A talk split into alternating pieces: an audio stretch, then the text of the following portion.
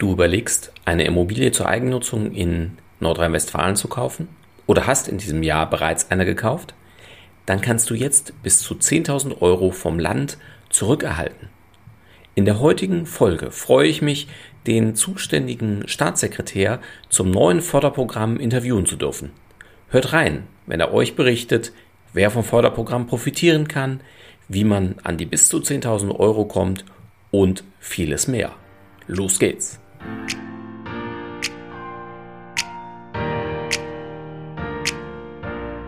Herzlich willkommen zum Podcast deines Zinsorakels. Werde finanzschlau und erfahre, wie du deine Immobilien- und Baufinanzierung günstig, schnell und entspannt gestalten kannst. Direkt in deine Ohren von und mit Christian Schneider, deinem Finanzschneider und Zinsorakel.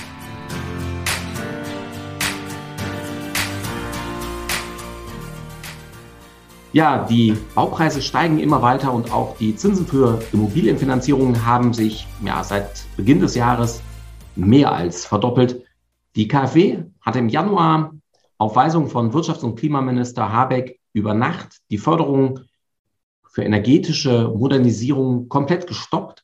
Im April kam dann der Neustart und ja, beim ersten Programm war der Topf bereits nach wenigen Stunden schon wieder leer. Kurzum, viel Verwirrung, viel Ärger bei den Menschen und am Ende der Teuerung beim Immobilienkauf und auch der Modernisierung ja, ist irgendwie immer noch nicht in Sicht.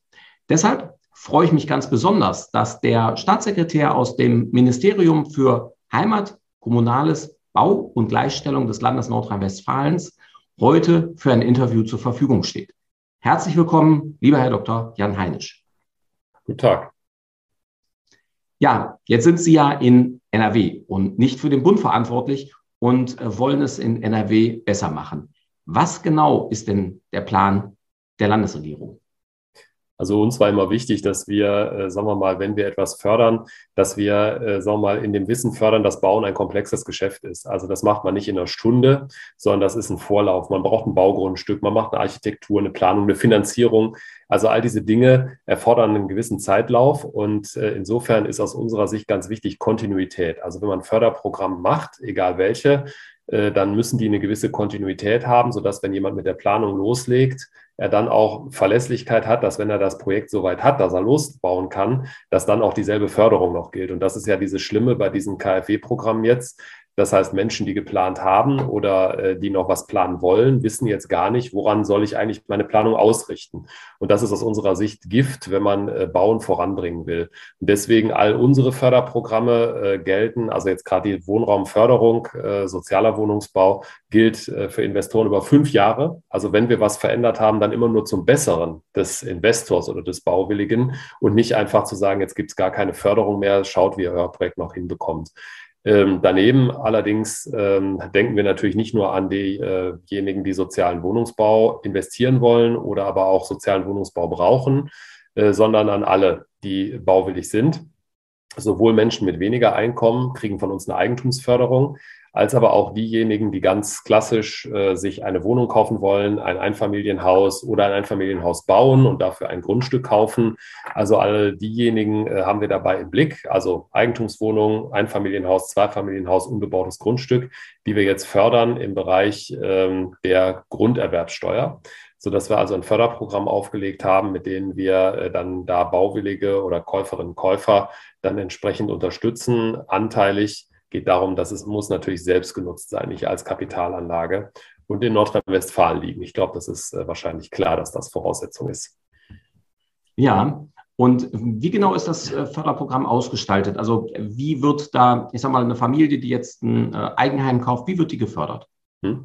Also es ist ja so, dass man, wenn man jetzt ein Eigenheim erwirbt dann, oder ein Grundstück kauft, dann wird ja eine Grunderwerbsteuer fällig und die orientiert sich ja am Kaufpreis die Höhe der ähm, Grunderwerbsteuer, die man zu zahlen hat, 6,5 Prozent auf den Kaufpreis und äh, oder auf den Wert. Ja, aber wir gehen davon aus, der Kaufpreis ist auch der Wert. Ähm, es ist so, dass äh, unser Förderprogramm wie folgt funktioniert, äh, dass man zwei Prozent äh, auf bis zu 500.000 Euro Kaufpreis dann erstattet bekommt vom Land, einen Zuschuss bekommt.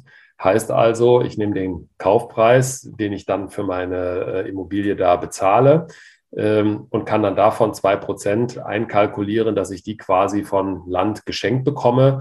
Also im Maximum, wie gesagt, wir gehen da bis 500.000 Euro. Bedeutet also zwei Prozent von 500.000 Euro wären 10.000 Euro. Die gäbe es dann maximal als Zuschuss. Und äh, dieses äh, Geld kann ich dann mir entsprechend äh, beim Land, konkret ist die NRW-Bank, holen. Okay, das klingt ja, ich sag mal, fast so gut, um wahr zu sein. Zwei Prozent des Kaufpreises jetzt gedeckelt bei den 500.000 geschenkt bzw. erstattet. Wieso haben Sie dann nicht direkt gesagt, wir reduzieren die Grunderwerbsteuer? Also bei der Grunderwerbsteuer ist es so, ähm, dass wir ähm, gezielt fördern wollen. Also das heißt, wir haben in NRW eine Grunderwerbsteuer, die ist vergleichsweise hoch, das äh, ist uns allen klar. Und wir haben auch damals schon äh, zu Antritt unserer Landesregierung 2017 gesagt, ja, wir wollen die senken, aber eben bitte genau auf diese Zielgruppe, über die wir hier gerade sprechen. Also das heißt, äh, Menschen, die selbstgenutztes Wohneigentum erwerben wollen und äh, dann eben ganz gezielt die dabei entlasten und fördern und äh, nicht diejenigen primär jetzt gerade entlasten, äh, die vielleicht auch im Wege von reinen Kapitalanlagen sich da entsprechend bewegen. Ähm, und das ist jetzt folgendes Problem.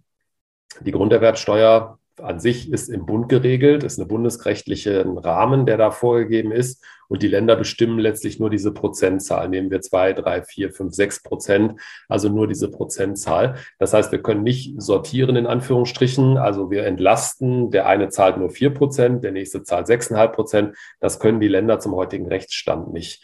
Und äh, das soll jetzt vom Bund irgendwann mal so kommen. Wir haben auch das damals schon 2017 so über den Bundesrat vorangebracht. Ähm, aber Stand heute ist es nicht möglich. Und deswegen haben wir uns sozusagen als Ersatz für unseren politischen Willen, diese Grunderwerbsteuer nach Zielgruppen unterschiedlich zu gestalten, haben wir uns dieses Förderprogramm ausgedacht, sodass man also die Zielgruppe, die wir da im Auge haben, dann entlastet, dann allerdings eben nicht äh, quasi sofort bei einer, bei der Zahlung der Grunderwerbsteuer und bei der Höhe, sondern dass wir dann eben einen Zuschuss dazugeben. Das Ergebnis für äh, die Bauwilligen oder Immobilienerwerber ist letztlich aber finanziell dasselbe. Ja, Okay, dann sage ich schon mal herzlichen Dank im Namen aller, die äh, kaufen oder, oder bauen wollen, äh, die genau in diese Zielgruppe äh, reingehören und dies natürlich trifft, wenn die Baupreise nach oben gehen, die Zinsen nach oben gehen und die Grunderwerbsteuer dann auch hoch ist. Hm. Ist denn das ähm, Förderprogramm schon verabschiedet? Wie ist da der Stand? Also es ist soweit ähm, verabschiedet. Es ist immer so, dass wenn, also sagen wir mal so für das reale Doing hängen dahinter noch eine Menge Prozesse. Das hindert jetzt aber die äh, heutigen Erwerbswilligen nicht. Also es gilt für alle Erwerbsfälle im Laufe dieses Jahres 2022. Also das heißt, es kann auch ganz wichtig Leute äh, noch was beantragen, ähm, wenn sie jetzt, äh, wir reden ja jetzt hier in einem Stand Mai miteinander, wenn die im März was gekauft haben. Also auch die kommen noch in den Genuss dieses Programms. Das heißt, auch im Nachhinein kann man das noch beantragen. Ähm, denn äh, ich sage jetzt mal so, wenn ich das mal rein amtlich jetzt hier aus meinem täglichen Geschäft so sage, wenn man eine Förderrichtlinie macht, dann muss man die mit dem Landesrechnungshof vorher abstimmen und vielen anderen Stellen. Ist ein komplexes Geschäft, soll sich aber hier nicht zu Lasten derjenigen auswirken, die davon äh, profitieren. Äh, deswegen ist also der Startpunkt gesetzt auf den 01.01.2022 und es läuft jetzt erstmal bis äh, 31.12., weil wir dann davon ausgehen, bis dahin hat der Bund auch die äh, Rahmenbedingungen für die Grunderwerbsteuer geregelt, sodass wir dann auch das echte, äh, die echte Entlastung so äh, umsetzen können. Ist also nur der Lückenfüller quasi für die Zeit bis dahin. Und äh, insofern ist das also heute möglich. Man kann sich zumindest auch schon mal registrieren bei der NRW Bank und äh, das Geld kommt auf jeden Fall ähm, wenn auch vielleicht ein bisschen Zeit versetzt, aber es kommt auf jeden Fall und äh, es gilt eben auch für diejenigen, die als sie gekauft haben von unserem schönen Förderprogramm noch gar nichts wussten. Äh, das heißt, die also jetzt Anfang diesen Jahres irgendwo zugeschlagen haben und die jetzt wahrscheinlich mit steigenden Zinsen noch mit am besten wegkommen, auch was die Baufinanzierung angeht, weil da werden wir ja auch, äh, da bin ich jetzt aber nicht so der Fachmann für, äh, da wird sich ja auch wahrscheinlich am Markt in den nächsten Wochen und Monaten schon auch noch einiges bewegen. Ja, das stimmt. Ähm, vielleicht noch mal kurz äh, ein, zwei Detailfragen, was, was so die Voraussetzungen ähm, angeht. Wenn ich das richtig verstanden habe, dann sind Voraussetzungen, dass ich selber in die Immobilie einziehe, also für mich selber nutze, beziehungsweise für meine Familie nutze und ähm, dass das eben ein maximaler äh, Kaufpreis von 500.000 ist oder wenn ich, ich sag mal, eine teure Immobilie kaufe, kriege ich bis 500.000 die Förderung.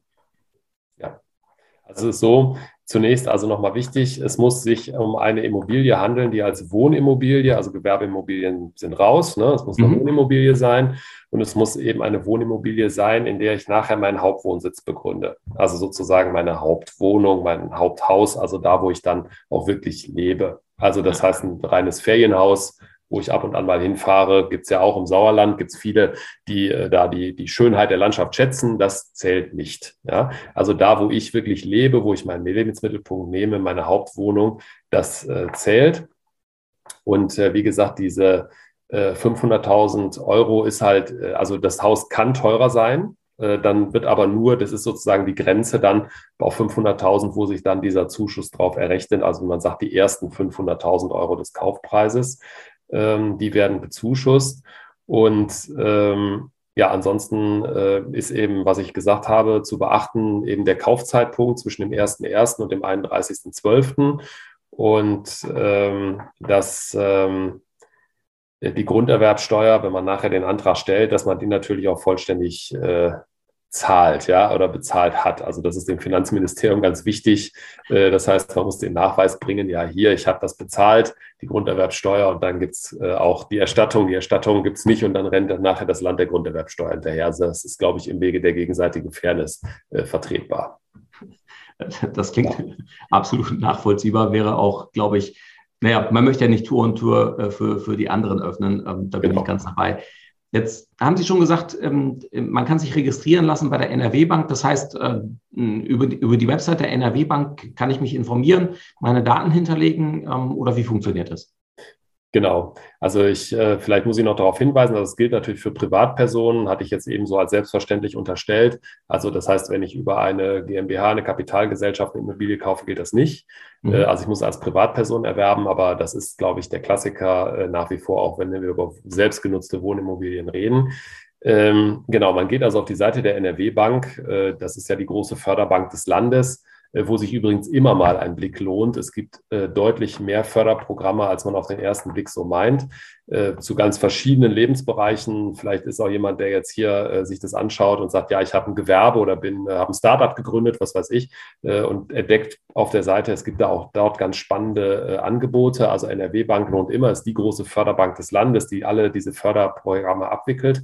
Wenn man da drauf kommt auf der Landingpage, wie man so neudeutsch sagt, dann sieht man das direkt. Dieses Programm ist da direkt auf der Startseite verankert. Da kann man draufklicken und kann sich dann schon mal registrieren äh, und entsprechend seine Daten schon mal erfassen lassen, so dass man dann äh, auch jetzt schon, also ab heute auch äh, schon möglich ähm, und äh, sobald dann der offizielle Antrag stellbar ist, also sobald wir da diese internen Abstimmungsprozesse mit der Förderrichtlinie hinter uns haben, kriegt man dann eine Nachricht von der NRW-Bank, hallo, jetzt sind wir soweit, jetzt können Sie quasi auf Senden drücken für Ihren offiziellen Antrag und dann geht das Ganze in die Abwicklung.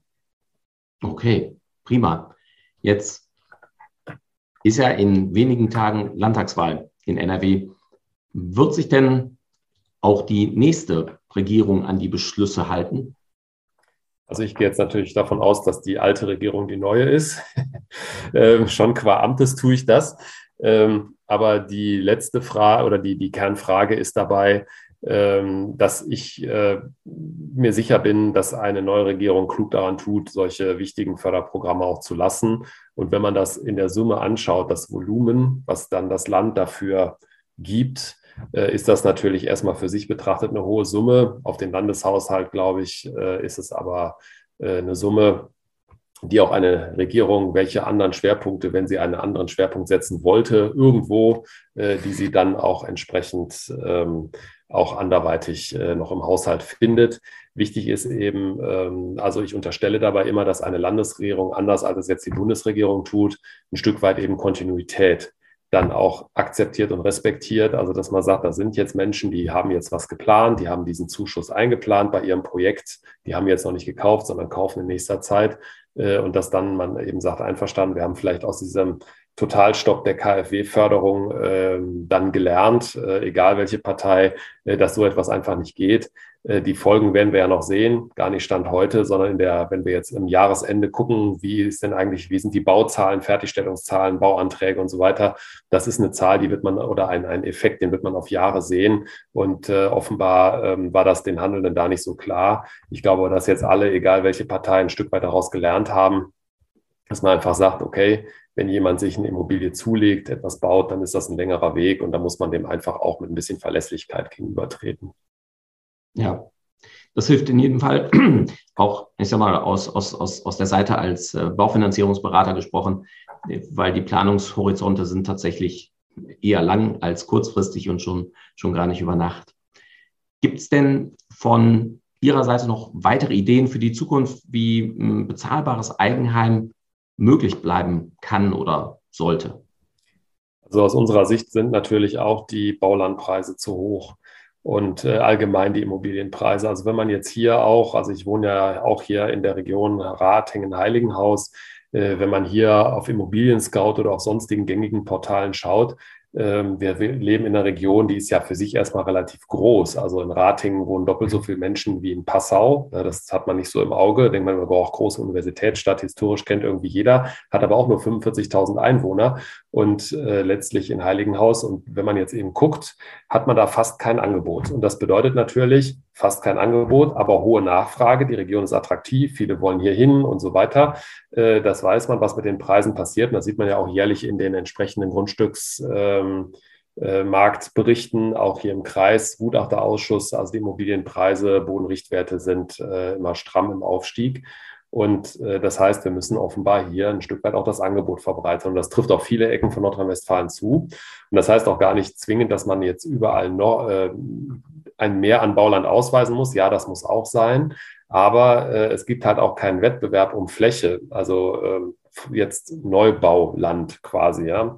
Äh, also, dass wir sagen, wenn man zehn Grundstücke braucht und man weist nur zehn aus äh, oder am besten noch schlimmstenfalls acht, dann weiß man eben, Erstens, äh, der Markt wird dann die Preise schon mal nach oben treiben und auch gerechnet demjenigen, dem diese Grundstücke gehören, der weiß, es gibt keine Chance außer bei mir, ähm, letztlich sich einzudecken. Also es gibt keinen Wettbewerb um Fläche und aus unserer Sicht wäre es richtiger, mit einem Neustart dann im Landesentwicklungsplan dann zu sagen, gut, also wir haben an dieser Stelle ähm, dann vielleicht zehn Grundstücke Bedarf, weisen aber 20 aus, in dem Wissen, es werden nach wie vor nur zehn äh, gebaut, äh, bebaut, aber es sind dann eben 20, die um die, die um Käufer ähm, im Wettbewerb streiten. Also ganz normale Marktmechanismen und das wird dafür sorgen, dass Bauland dann auch wieder günstig wird. Wir haben jetzt als Landesregierung hier sehr viel auch im Landesentwicklungsplan getan, aber ähm, man merkt, es reicht eben nicht. Ja, also wir haben da schon auch für deutlich mehr Freiheit im Bauen gesorgt,